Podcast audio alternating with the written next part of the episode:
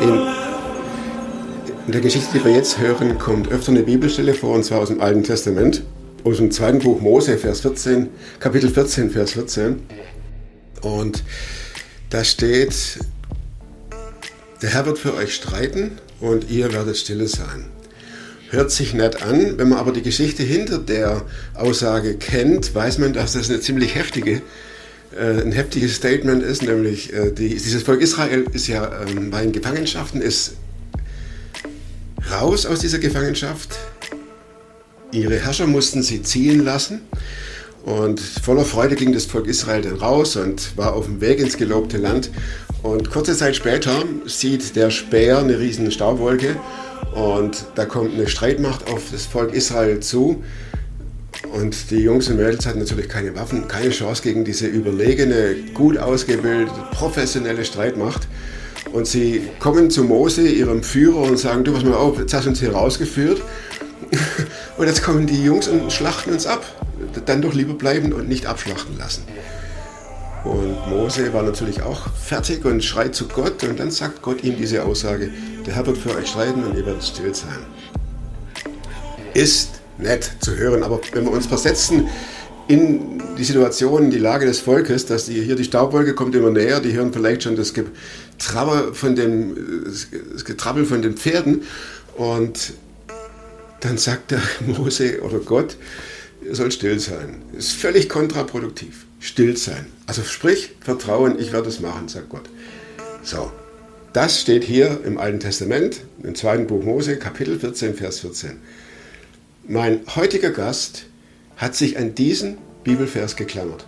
Und zwar in einer Situation, in der kein Streitvolk sich über sie hermachte, sondern wo der Krebs in ihrem Körper tobte. Ein Krebs der schlimmsten Stufe. Und Gott sagte zu ihr, slow down, der Herr wird für dich streiten und du wirst still sein. Und darüber spricht sie in ihrer Geschichte. Das ist so ermutigend und auch informativ und zeigt auch wieder, wie sehr das nicht nur Worte sind von einer früheren Zeit hier äh, aus der Bibel, sondern ihre Berechtigung haben auch im Heute. Klar bin ich einer, der gescheitert ist. Ich weiß nicht mal, was da läuft und was es ist. Ich bin in der Hinsicht im Moment ein bisschen privilegiert. Der Podcast mit Thomas Mayer. Natürlich denkst du dir dann erstmal, ja gut, der hat auch keine Ahnung. Was weiß ich. studiert noch Medizin Ja. leidet Das hat er im Bett, hat er eigentlich einen Hund draufgeschlagen. Egal wie abgedreht das war. und jetzt so jemand, das ist Mit dem grauen Iro. mit dem grauen Iro und strahlt so Lebensfreude aus, Ja. total. Und dabei kommst du ja von einer heftigen Phase her. Mhm. Wie, wie, fing das an mit dem Brustkrebs? War das so typisch, dass man irgendwo zu einer Untersuchung geht, die jährlich oder zweijährlich stattfindet? Oder Mhm. wie, wie, wie fing das bei dir an? bin zur Vorsorge gegangen. Ach, und da war das relativ harmlos. Ja, da könnte was sein auf dem Ultraschall, aber eigentlich sieht es entspannt aus. Man könnte es ja mal nochmal verfolgen und nochmal Bilder machen. Da habe ich gesagt, ja gut, mach mal halt nochmal, mach mal. Was ähm, man halt so sagt. Genau, mach mal Aufnahmen. Auf den Aufnahmen siehst du alles, dass alles prima aussieht, kein Krebs, kein gar nichts. Und auch da hat der Radiologe gesagt, oh ja, man kann das einfach ein paar Wochen, alle paar Wochen mal beobachten oder alle paar Monate. Und ich hatte so eine, irgendwie einen inneren Impuls, wo ich gesagt habe, nee, das mache ich nicht, ich möchte eine Biopsie haben, möchte Gewissheit haben, was das ist. Und selbst am Tag der Biopsie hieß es noch, ja, Frau Hoch, das ist nur für Sie zur Sicherheit. Slow down. Ja, Kommen Sie runter. dann habe ich gesagt, ja, mach mal für mich zur Sicherheit. Ähm, Mhm. Ja, das braucht man eigentlich nicht. Und dann sage ich, ja, ist okay, aber ich brauche es und fertig.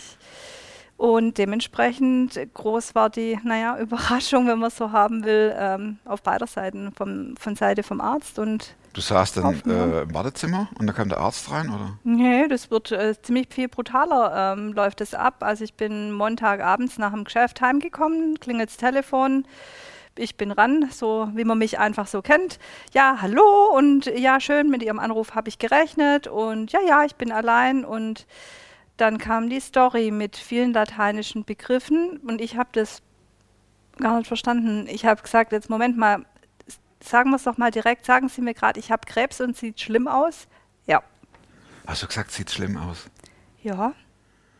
Ja, weil er mir schon erzählt hatte, ich muss, ähm, also dass Chemotherapie sofort kommt und je nachdem, wie, ähm, ob es gestreut hat, wie, ob ich mich verabschieden muss oder nicht, das weiß man ja noch nicht so an dem, am Anfang. Und es hieß also morgen Papiere holen, morgen direkt äh, ins Krebszentrum starten. Also voll aus dem Off, ja. Wie alt warst du da? Wie alt war ich da jetzt? Lass mich mal geschwind rechnen, 42. Und das sowas kommt ja ohne Vorwarnung. Mhm. Steht mal voll im Leben drin. Genau. Und dann kommt so ein blöder Anruf. Ja. So ein gemeiner. Mhm. Und du verstehst das, also das kommt schon an, aber es kommt nicht wirklich an. War das so, dass du irgendwie so, wie, wie als ob es an dir vorbeiläuft? Nee, das nicht. Also das äh, lief eher so, okay, ich muss jetzt schnell Dinge regeln. Also ich habe dann praktisch dort auf ab mitgeschrieben, weil äh, das, diese Begriffe und was jetzt alles kommt und habe dann mit dem Arzt vereinbart, dass ich nachher nochmal anrufen kann, weil ich erstmal mit meinem Mann sprechen muss. Ähm, ja, und dann habe ich den erst angerufen und habe ihm gesagt, du, du hast abends einen Termin mit der Gemeinde, das geht nicht, bitte komm heim, äh, sieht schlimm aus, ich habe Krebs. Und äh, bitte sag den Termin ab.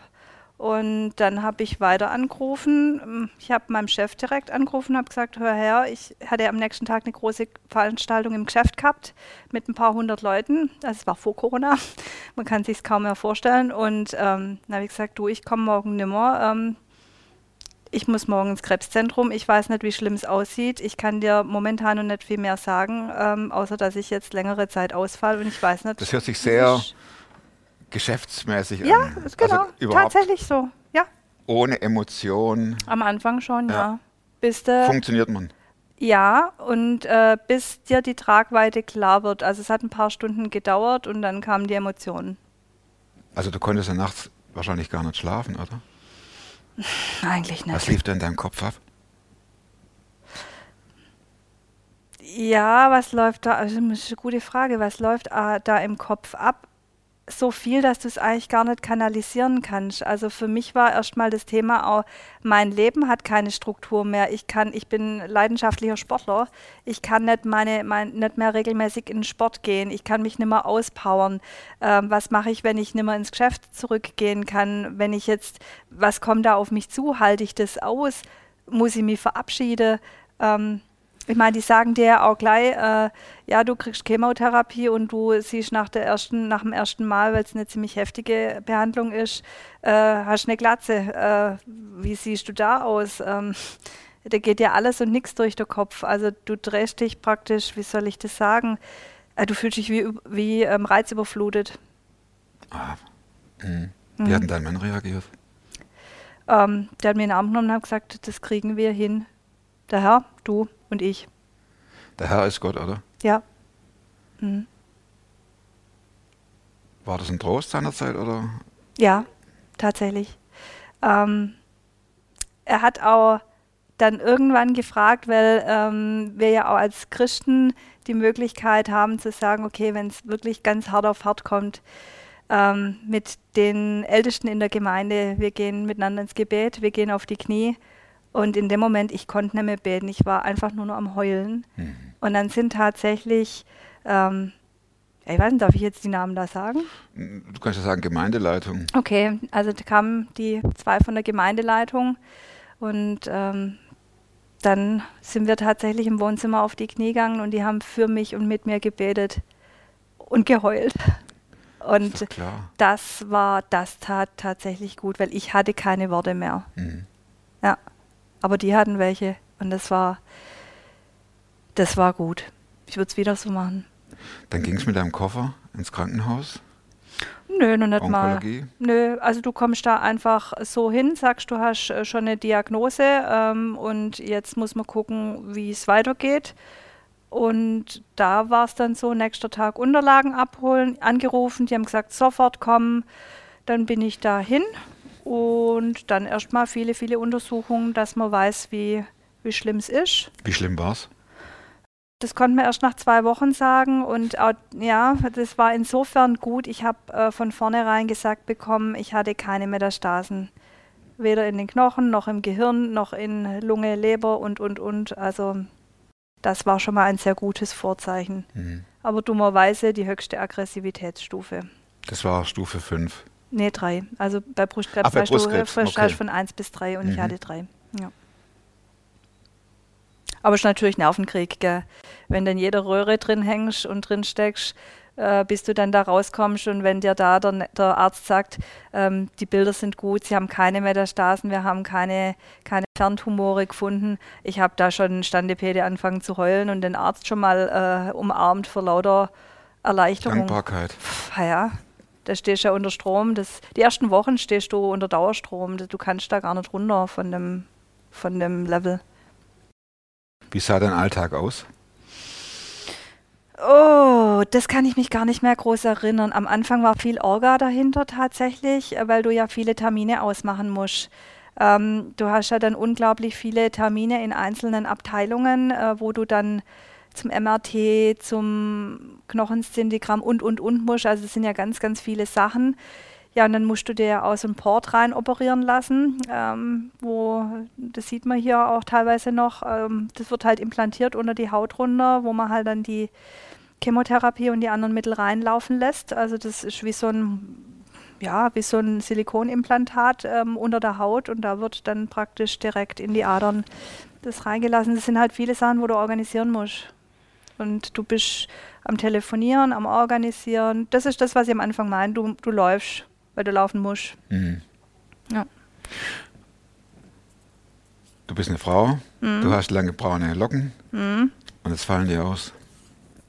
Ja, die, das war aber ein bisschen anders. Also ich hab, bin nicht jemand, der sehr an, an Haaren oder an sowas hängt. Also ich habe von vornherein gesagt, das ist mein geringstes Problem, weil ausfallen tut nicht weh und nachwachsen tun sie wieder, wenn ich bis dahin noch lebe. Und deshalb habe ich Folgendes gemacht. Ich bin zum Friseur gegangen und mein Friseur hat längere Haare als du. Also ungefähr so. Und dann am Anfang schon gesagt, deine Haare schneide dir nicht. Dann habe ich gesagt, doch, weil ich will die nicht auf dem Kopfkissen haben. Wir rasieren meine Haare ab, richtiger Undercut und wir machen ein Iro. Also damals noch mit braunen Haaren. Das machen wir. Und dann hat er gesagt, cool. Und dann, mein Mann heißt Matthias, deshalb hat er dann mir hinten noch, wie, das, wie man das früher also bei Rapper und so gesehen hat, ein doppeltes M hinten noch reingraviert. So, äh, sah ziemlich. Also wenn man das so anhört, das hört sich ja richtig tough und cool an. Ja, war es auch. Bist du so eine taffe und coole, dass du sagst, okay, es geht hier zwar um Leben und Tod, aber erstens, der Herr, wie du sagtest, Mhm. äh, also Gott ist im Spiel und zweitens wirkt es so, als wenn du voll strukturiert daran gegangen bist Mhm. und hast gesagt, so, äh, Haare runter, fertig und jetzt geht's los. Ja, Klar sind Emotionen in der Röhre und Dankbarkeit und so weiter, Mhm. aber es kommt nicht so rüber, als ob du da jetzt dich aufgegeben hättest. nee, habe ich auch nicht. Also das ist tatsächlich, ich kann dir das vielleicht irgendwie versuchen zu erklären, aber ähm, es war tatsächlich so klar, ich, ich habe Ups und Downs gehabt, immer wieder, ganz klar. Aber im großen Teil habe ich gesagt, jawohl, okay, äh, die Diagnose steht, ob mir es passt oder ob mir es nicht passt. Ich muss mit der Diagnose umgehen und ich muss diese Krankheit managen, weil wenn es mir nicht passt, habe ich sie auch. Also ich muss lernen, damit umzugehen. Es bleibt mir nichts anderes übrig, als Ärmel hoch und los geht's. Ja. Ja, fettes Kompliment. No, ja. Ja, dieses, ja, da würde ich Ja. mal drauf hocken. Ne? Also, Ja, du, du weißt nicht, wie du im Voraus reagierst. Das weiß kein Ja. Mensch. Also ich habe mir auch eine Perücke machen lassen, ähm, weil ich nicht wusste, wie, wie, das lässt du dir ja noch machen, wenn du Haare hast. Also nicht, wenn sie weg sind, sondern wenn du, wenn du welche hast, weil du weißt nicht, wie du drauf bist. Ähm, ich habe sie nie aufgehabt. Dafür mein Papa. das ist schon mal gut. Ja, gell. Was heißt es, Diagnose Brustkrebs? Heißt es, da- dass äh, dieses Vorurteil, ich weiß, dass es nicht so ist, jetzt kommt die Brust weg oder beide, werden ähm, amputiert? Oder heißt es, wird man beschossen mit äh, einer Chemotherapie? Äh, wie hieß, wie war es bei dir konkret?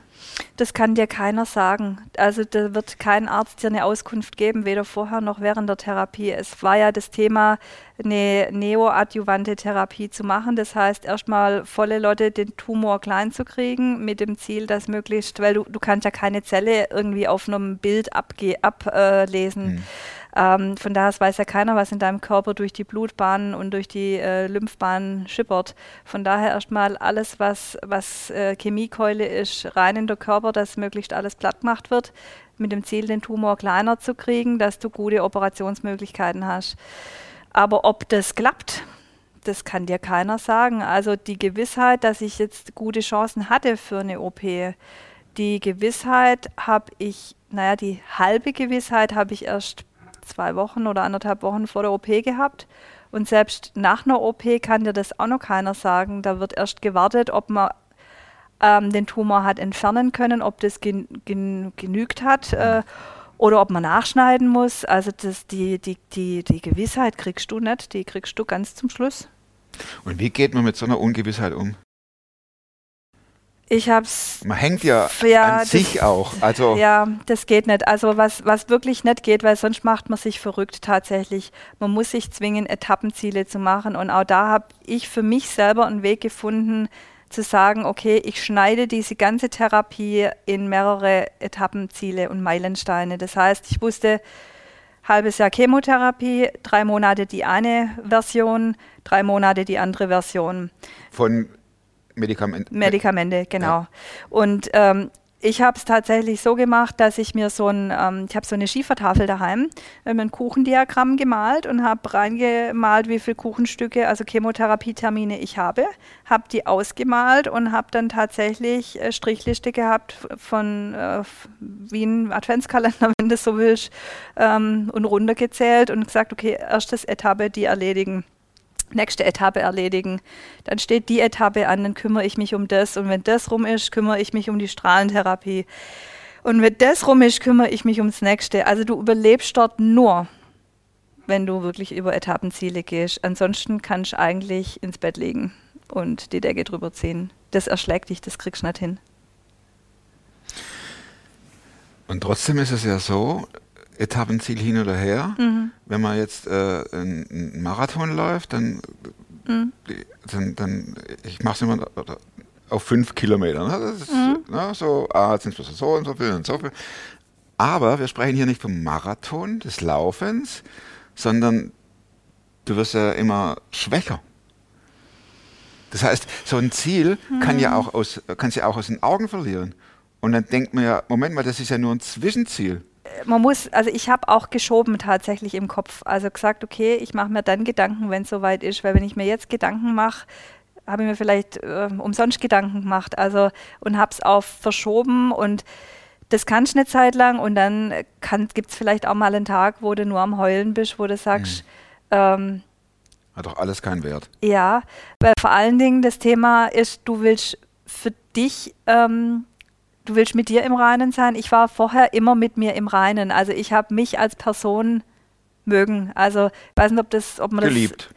Ja, genau. Also ich ja. habe gesagt, ich bin okay von der, von der Figur, vom optischen her. Also ich bin mit mir im Reinen. Ich mhm. finde mich nicht blöd und und klar, man hat, hat immer Sachen, wo man an sich mag und nicht mag, aber ich bin jetzt eigentlich immer jemand gewesen, der mit sich kann. Und das sind natürlich schon Herausforderungen, wo du sagst, naja, wenn es dumm läuft, kann ich da auch mit mir? Mag ich mich noch? Und in Fortfolge mag mich mein Mann noch so. Ich meine, das ist ja von der Ehe eine, eine Zerreißprobe. Magst dich in der Spiegel anschauen, fängst dann an und sagst, äh, wenn es jetzt dumm läuft, mag, mag, kann ich noch, wenn ich in Sport gehe oder sowas, klar, ähm, willst du dich da noch vor andere Leute umziehen oder traust dich, traust dich nicht. Das weiß ich nicht. Aber die Gedanken, die kommen hoch und dann brauchst du die Bestätigung. Und das hat, da hat mir äh, der Matthias unglaublich geholfen und gesagt, ich stehe zu dir, egal was passiert. Egal. Mhm. Das ist, ist ein Riesengeschenk, weißt du. Also, das weiß ich auch.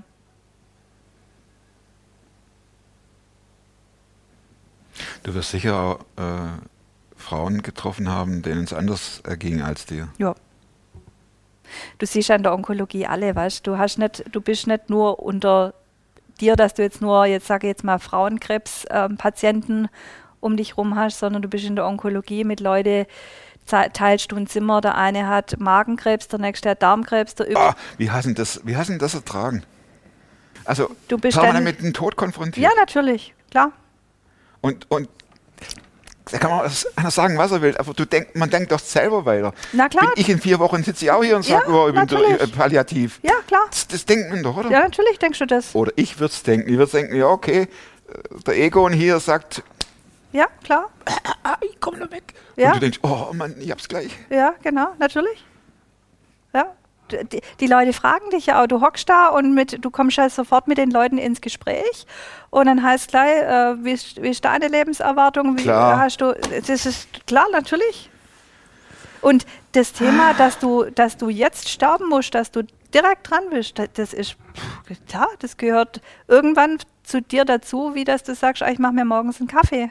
Das ist so. Das ist ein ak aktuelles Thema. Du, du, du sagst, das Thema, das, The- das Thema Tod, sorry, das Thema Tod ist komplett normal. Ja, weil du weißt, dass es eventuell jetzt normal kommt. meine ich jetzt, wie du sagst, Kaffee machen, anziehen. Ja, du kannst es nicht, also weißt du, es gibt immer Leute, die sagen, ich ignoriere das weg oder ich schieb's weg, aber das ist ja Quatsch, weil ich meine, dort siehst du Leute, die auch genauso aussehen, wie wenn es nicht mehr lang dauert. Und selber siehst du ja auch nicht aus wie Das blühende blühende Leben. Leben. Na ja, klar. Und was, was geht da in einem vor? Man ist ja Mensch, keine Mhm. Maschine. Ja, klar. Hast du dich auf den Tod vorbereitet? Ah, nee, jetzt also so vorbereitet im Sinne, wie das jetzt äh, tatsächlich. Gedanklich meine ich Ja, jetzt. klar, ja. Ich habe auch meinen Mann gefragt, wenn ich sterben muss, bleibst du mir bei mir bis zum letzten Atemzug? Und er hat gesagt, ja, das mache ich, das verspreche ich dir. Klar, war ein Thema, natürlich. Wird deine Beziehung tiefer oder steht die, besteht die Gefahr, dass sie auseinanderdriftet? Bei, bei euch? Die war tiefer, also mit jedem Tag tiefer. Ja. Also. Wir reden ja über euch. Über Ja, dich. ja, genau. Und über bei uns muss ich sagen, das hat uns noch enger zusammengeschweißt. Hm. Und du sprichst auch immer mal wieder drüber. Also wir haben am Sonntag auch uns nochmal drüber unterhalten, weil wir da auch über den Gottesdienst einfach auf das Thema nochmal gestoßen sind. Er auch gesagt hat, wie nah war ich da dran? Wie nah warst du denn dran? Gab es einen Moment, wo du dachtest, äh, Ja. muss ich mir drauf einstellen? Ja. Klar, weil du halt nicht weißt, ob die Therapien anschlagen. Ähm, du hast immer mal wieder Kontrollen und im halben Jahr kann halt, wenn du diese aggressive Form hast, kann enorm viel passieren, weil die Zellen, die teilen sich ja ähm, unglaublich schnell und Krebszellen teilen sich unglaublich noch viel schneller. Das ist ja das Gemeine daran, wenn die Therapie nicht anschlägt. Und das, auch das habe ich von Freunden erlebt, die, oder wo ich sagen würde, vor allen Dingen eine Freundin, die mir sehr wertvoll geworden ist in der Zeit, ja, bei der hat die Chemotherapie eben nicht angeschlagen und die hatte die genau gleiche Aggressivitätsstufe. Und ich meine, die ist letztes Jahr verstorben. Ich meine, das weißt du nicht. Also du weißt nur, es ist hochaggressiv. Du kannst hoffen, dass es anschlägt und wenn es nicht anschlägt, dann geht es noch Wochen. Guckt man da manchmal, oder war das so, dass man an seinem Körper runterguckt und denkt, was läuft jetzt da hinter der Haut ab im Nee. Augenblick? Mm. Nee, das überlegst du nicht, weil das kriegst du hautnah mit, weil du merkst, jede Chemotherapie, jede Gabe merkst du. Also wenn ich heimgekommen bin, hat es vielleicht eine Stunde oder so gedauert und dein Körper läuft auch auf, auf Hochton. Da musst du gar nicht in dich reinhören, auch nicht in dich, an dich rangucken. Das spürst du so unmittelbar und die Auswirkungen, die Nebenwirkungen, die sind so direkt. Also das, ja klar, das merkst du sofort. Hattest du da einen Hass auf deinen Körper? Nein, Was tust du mir an? nee, auf den Gedanken bin ich ehrlich gesagt gar nicht gekommen. Na, war das hoffentlich kein Wink mit dem Zaun. nein, nein, überhaupt nicht. Nee. Wir sprachen auch über Gott. Mhm. Welche Rolle, kann man das sagen, welche Rolle spielte Gott in der ganzen Erkrankung? Du hast gesagt, dass, Ja. Entschuldigung, dass Matthias und du, ihr seid näher zueinander gekommen. Mhm. Wie war das mit Gott? Äh, gleich. Also sagen wir mal, Gott hat die Rolle gespielt in dieser Erkrankung. Also ich habe schon vorher ähm, auch viele Sachen erlebt in meinem Leben, wo nicht rund gelaufen sind, wo ich nicht gesagt habe, ah, ich habe jetzt alle Träume, die ich jetzt von mir auf, der Wunschzettel, äh, auf dem Wunschzettel habe, genau, Alles die ab- hab, äh, hake Ja. ich ab und alles kriege ich und alles ist easy. Also ich habe davor auch schon Phasen in meinem Leben gehabt, wo es ähm, wo es für mich nicht um meine Wunscherfüllung ging. Und da waren eher die Knackpunkte, wo ich, wo ich mit Gott gehadert habe und wo ich gesagt habe, oh, bleibe ich bei ihm und an dem Glauben dran oder schieße ich es einfach in der Wind und äh, fertig? Und die Frage war dann zu dem Zeitpunkt der Diagnose, die war geklärt und ich habe ähm, Gott erlebt in, meinem, in den Jahren davor als derjenige, der keine Fehler macht und der, auch wenn es ich nicht sehe, es richtig macht. Diese ähm, diese Vorgeschichte war in dem Moment echt für mich ein, ein Fundament, weil ich gewusst habe, ich, ich werde durch diese ganze Dinge durchgetragen. Und ich habe tatsächlich so ein, ein, Buch, so, naja, Tagebuch ist jetzt vielleicht übertrieben, geführt. Ähm, eher aus dem Thema raus, du kannst am Anfang die Infos nicht behalten und nicht alle dir merken, was da auf dich einströmt, weil das ist unglaublich viel. Mhm ich nehme das Buch mit, schreibe mit, was muss ich machen und dann kommt es immer zu jedem Arzttermin mit und dann habe ich halt vieles andere auch so noch äh, parallel reingeschrieben an Gedanken oder Ideen, die mir kommen sind. Also es ist ein bisschen wie so eine Mischung aus Tagebuch und äh, Timer. Ja, ja, wie so ein, wie so ein Journal, mhm. genau. Und tatsächlich könnte ich ein Buch schreiben über das, was ich an Wunder erlebt habe, wo Gott konkret punktgenau Zusagen gemacht hat, die immer wieder gekommen sind, wo du sagst, da kannst du gar nicht mehr an Zufall glauben. Und genauso habe ich Gott erlebt als jemand, der extrem treu ist und der es gut macht. Kannst du uns ein bisschen die Wundertür öffnen oder mhm. ist das zu intim? Nö, das kann ich schon machen, das geht. Das würde mich auch interessieren. Ja. Also ähm, ja, ich muss teilweise auch ein bisschen überlegen, weil es ja jetzt auch schon ein Völlig bisschen zurück ähm, liegt. Aber angefangen hat es damit, als ich ja montags abends die, diese Diagnose bekommen habe und dann laufen ja halt die nächsten Stunden rückwärts und untereinander. Und am nächsten Morgen hat mich mein Papa dann gefahren zum die Unterlagen abholen. Und davor, Matthias ist ins Geschäft und musste da irgendwie versuchen, das, äh, den Tag irgendwie Nach zu organisieren. Schieben. Ja, genau. Äh, weil ich gesagt habe, wenn ich gleich in die Klinik kann, möchte ich ihn dabei haben, weil zwei äh, Menschen hören mehr als einer. Hm. Und weil man selber halt auch unglaublich aufgeregt ist, haben wir morgens ähm, Bibel gelesen.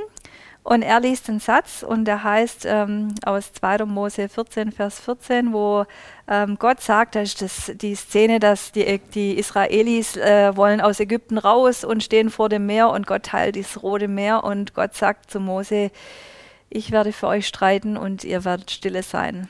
Ich kriege den Vers und denke, ja, Schauen wir ja, mal. Das ist ja der originale Tränendrücker, oder? Ja, ich habe es erstmal, ich habe es zur Kenntnis genommen, sagen wir mal so. Ah, okay. Und dann ein paar Tage später haben mir zwei Leute unabhängig voneinander, das wissen die auch nicht voneinander, haben mir gesagt, ich habe ähm, einen Vers für dich, der, ähm, den sage ich dir und es war genau der Vers. Also der kam dreimal.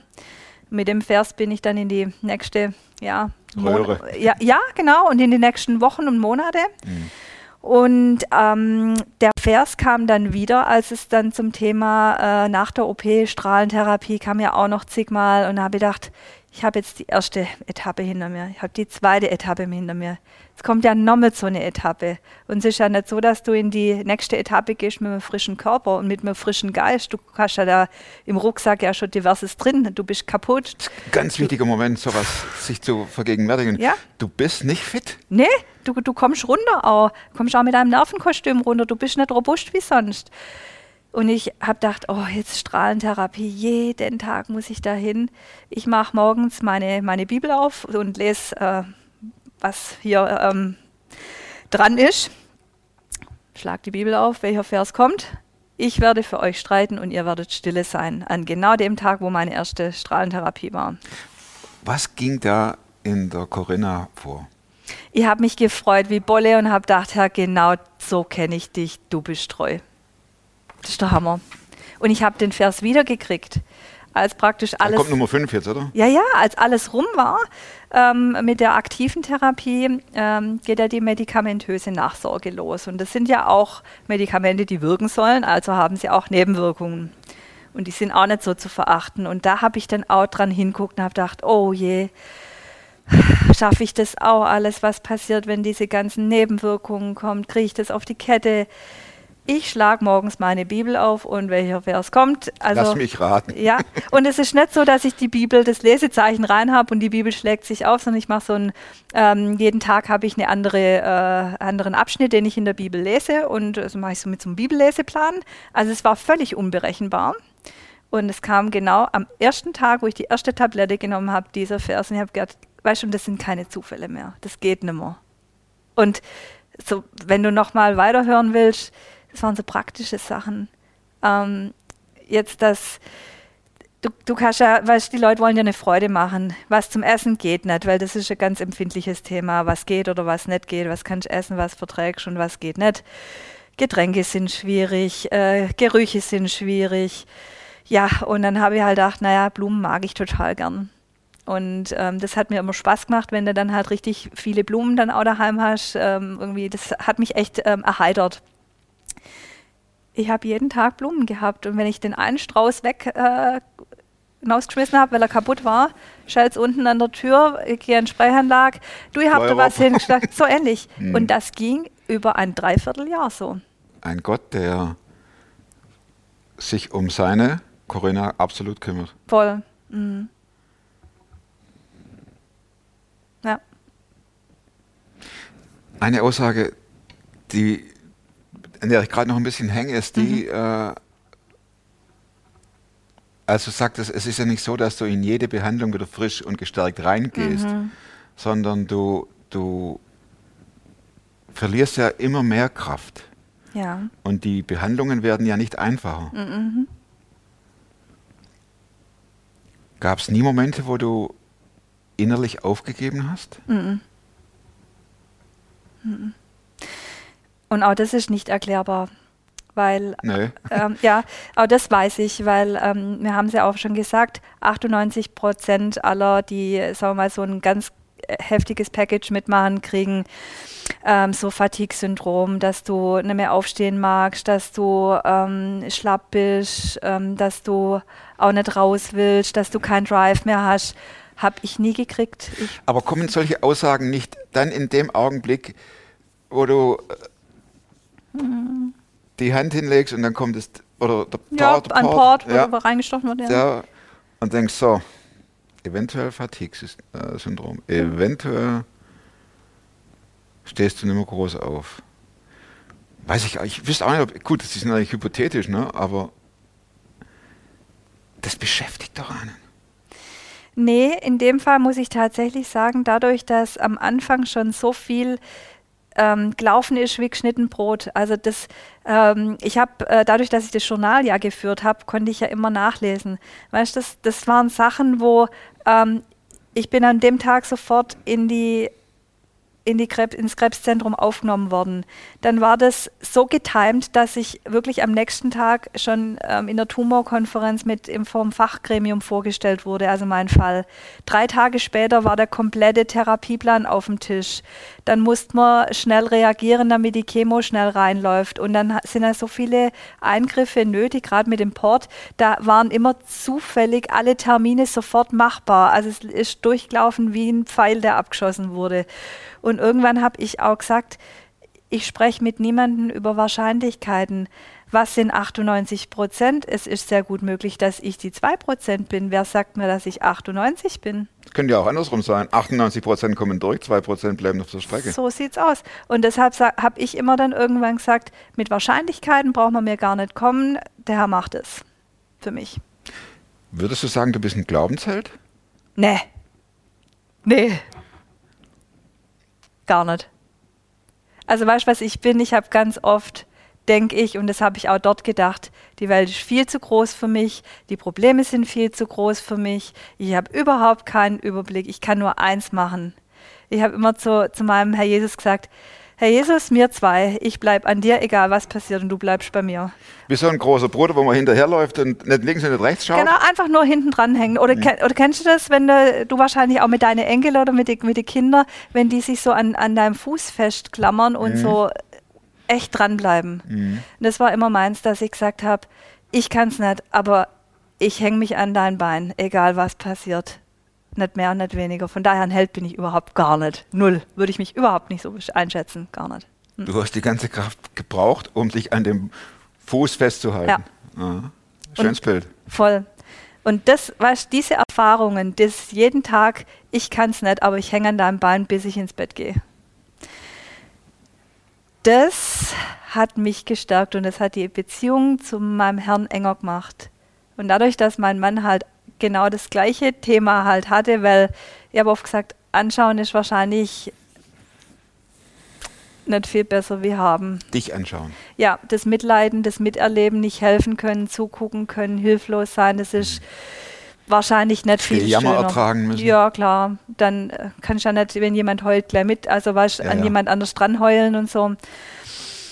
Und das hat uns beide, also ich würde es tatsächlich wie so einen Kreis nehmen. In dem Moment, wo wir beide enger an Jesus ran sind, sind wir auch enger aneinander ran. Also das war alles ein enger Zusammenrutschen und enger Zusammengehen. Ja. Ja. Wann kam der Moment, als die Ärzte dir sagten, sieht gut aus? Ha, das war zwei Wochen vor der OP.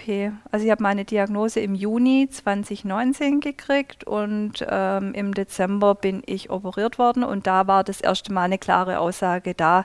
Jawohl, der Tumor ist extrem zurückgegangen, das sieht gut aus. Wir ähm, müssen nicht großartig viel schneiden und ähm, das sah schon mal gut aus. Ja. Bist du geheilt? Oder kann man das nicht sagen in, äh, bei der Krankheit? Hm, Doch, du kannst es schon sagen. Also ich sage immer, ich bin krebsfrei, ja. Ähm, seit jetzt fast ja, eine anderthalb Jahren sind es circa, bin ich, na, nicht ganz, aber fast anderthalb Jahre bin ich krebsfrei.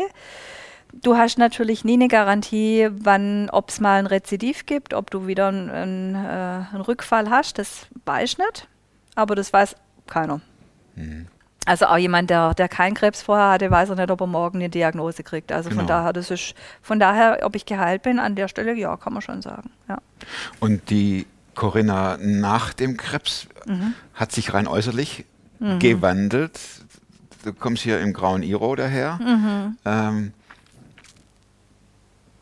bewusst? Klar. ja. Um zu sagen, guck, ich äh, hab's geschafft und ich möchte mir Mhm. sondern Naja, eigentlich auch eher Mittel zum Zweck, weil, ähm, naja, wenn du wieder Haare kriegst, die wachsen ja erstmal kurz nach. Und ähm, hattest du Vollglatze dann? ja, Du warst ja beim Friseur mit, mit dem M hinten, Doppel-M hinten Ja, drin. Doppel-M hin und dann erste Chemotherapie rein und äh, Alles weg. ja, nicht gleich unmittelbar, aber ein paar Tage später fängt es an zu jucken und dann kannst du büschelweise halt hier entnehmen und dann ist es halt weg und dann hat der Matthias hier noch schön den Rest abrasiert mit dem, mm, wie sagt man da, mit dem äh, ja, genau, ja, genau, einfach alles abgeschäft und fertig.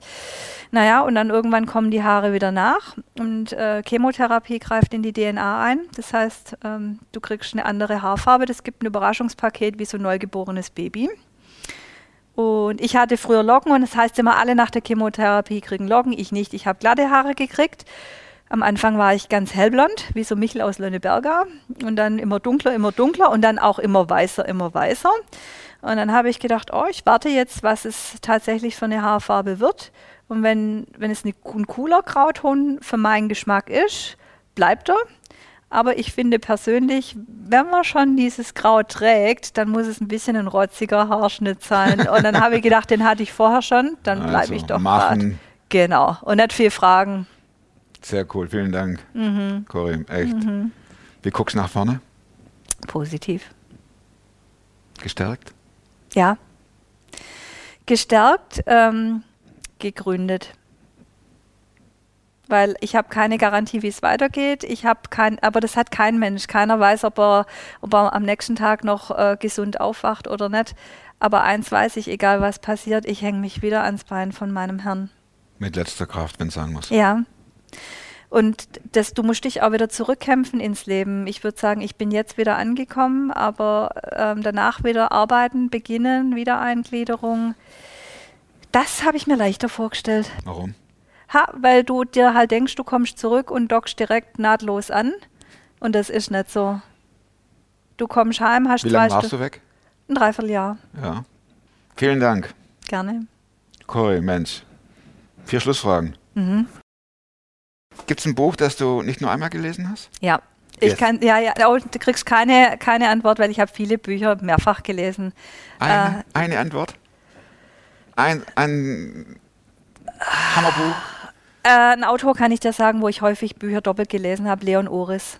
Oh, Mhm. gleich so jemand. Ja, Exodus. zum Beispiel, ja. Das ist Cooler ja, Autor. Ja, aber auch nicht ganz, äh, man liest es nicht weg einfach so, oder? Nee, überhaupt nicht. Aber wenn man einmal dran ist, du bist angefixt von diesem Buch, du kannst nicht mehr aufhören. Ein Wälzer, der ist schon Ja, so, ja. so dick. Cooler Autor. Sehr. Zweite Frage. Mhm. Ähm, wozu kannst du heute leichter Nein sagen als noch vor fünf Jahren? Erwartungen erfüllen. Also meinen andere Leute Erwartungen entsprechen zu Ich müssen. wollte gerade sagen, deine Erwartungen oder Nee, andere? Andere, An dich. ja. Okay. Dritte Frage. Äh, und zwar, welche Verhaltensweisen oder Überzeugungen oder Gewohnheiten, die du dir in den letzten paar Jahren, such es raus, angeeignet hast, haben dein Leben definitiv verbessert? Ich würde sagen, ich sage es jetzt mal ein bisschen, jetzt kommt ein bisschen ein schwäbischer Begriff. Dass ich oh mir ja, aber wir sind voll im Schwäbischen hier. Also Ja, okay. brauche manche Untertitel, auch So, bei dir. Ehrlich, okay. dass ich mir nicht jedes Äffle auf die Schulter setzen lasse, was nicht meins ist. Im Sinne von nicht immer andere, Pro andere Leutes Probleme zu meinen zu machen. Ja, das ist, äh, das ist zwar Schwäbisch, aber es gibt es auch in Hochdeutsch eben den Affen, Mhm. der einem auf der Schulter sitzt. Genau. Ja? Mhm. Und wenn er nicht meiner ist, dann kommt er auch nicht zu mir. ja, also das sind die Probleme anderer, die du dir nicht mehr ansiehst. Mhm. Ja, Oder weniger die ich mir schon ansehe, aber in deren Verantwortung ich nicht stehe. anziehe. Ach, anziehe. Ja, Ja. ja, die ich mir nicht anziehe. Ja, Ja. genau. Letzte Frage. Mhm. Plakat. Was kommt drauf? Schwierige Frage. Ich habe zwei Sachen, die ich unglaublich toll finde von der Aussage. Jetzt muss ich mich für eine entscheiden. Sag, sag, sag mal beide und dann entscheidest du dich. Erste Option, Eigentlich bringt es das total auf den Punkt, wer Jesus hat, der hat das Leben. Wer Jesus hat, der hat das Leben. Mhm. Und Option zwei, Option 2 heißt, der Herr ist mein Hirte, ich habe alles, was ich brauche. so, Frau Hoch, Mhm. it's up to you. It's up to me. Ähm, aufgrund des Gesprächs, was wir geführt haben, wir nehmen Nummer 2. Dachte ich mir. Ja, Super. Mhm. Ganz herzlichen Dank. sehr gerne. Hab Dank fürs Zuschauen. Hinterlasst der Corinna fette, fette Daumen. Teilt den Film, wenn ihr jemanden kennt, der dieser Situation ausgesetzt ist. Dieses Warten auf einen Termin, dieses Nicht-Wissen, was kommt, dieses, der Alltag muss weiterlaufen und doch ist es irgendwie anders als sonst. Ich wünsche euch, dass ihr einen Halt findet, so wie das Corinna beschrieben hat, an Jesus. Dass er ihn bestürmt und sagt, hilf mir. Nächste Woche gibt es einen neuen Film. Ich wünsche euch viel Kraft. Ich wünsche euch den Trost Gottes. Und bis nächste Woche. Werdet super fromm, macht's gut. Tschüss.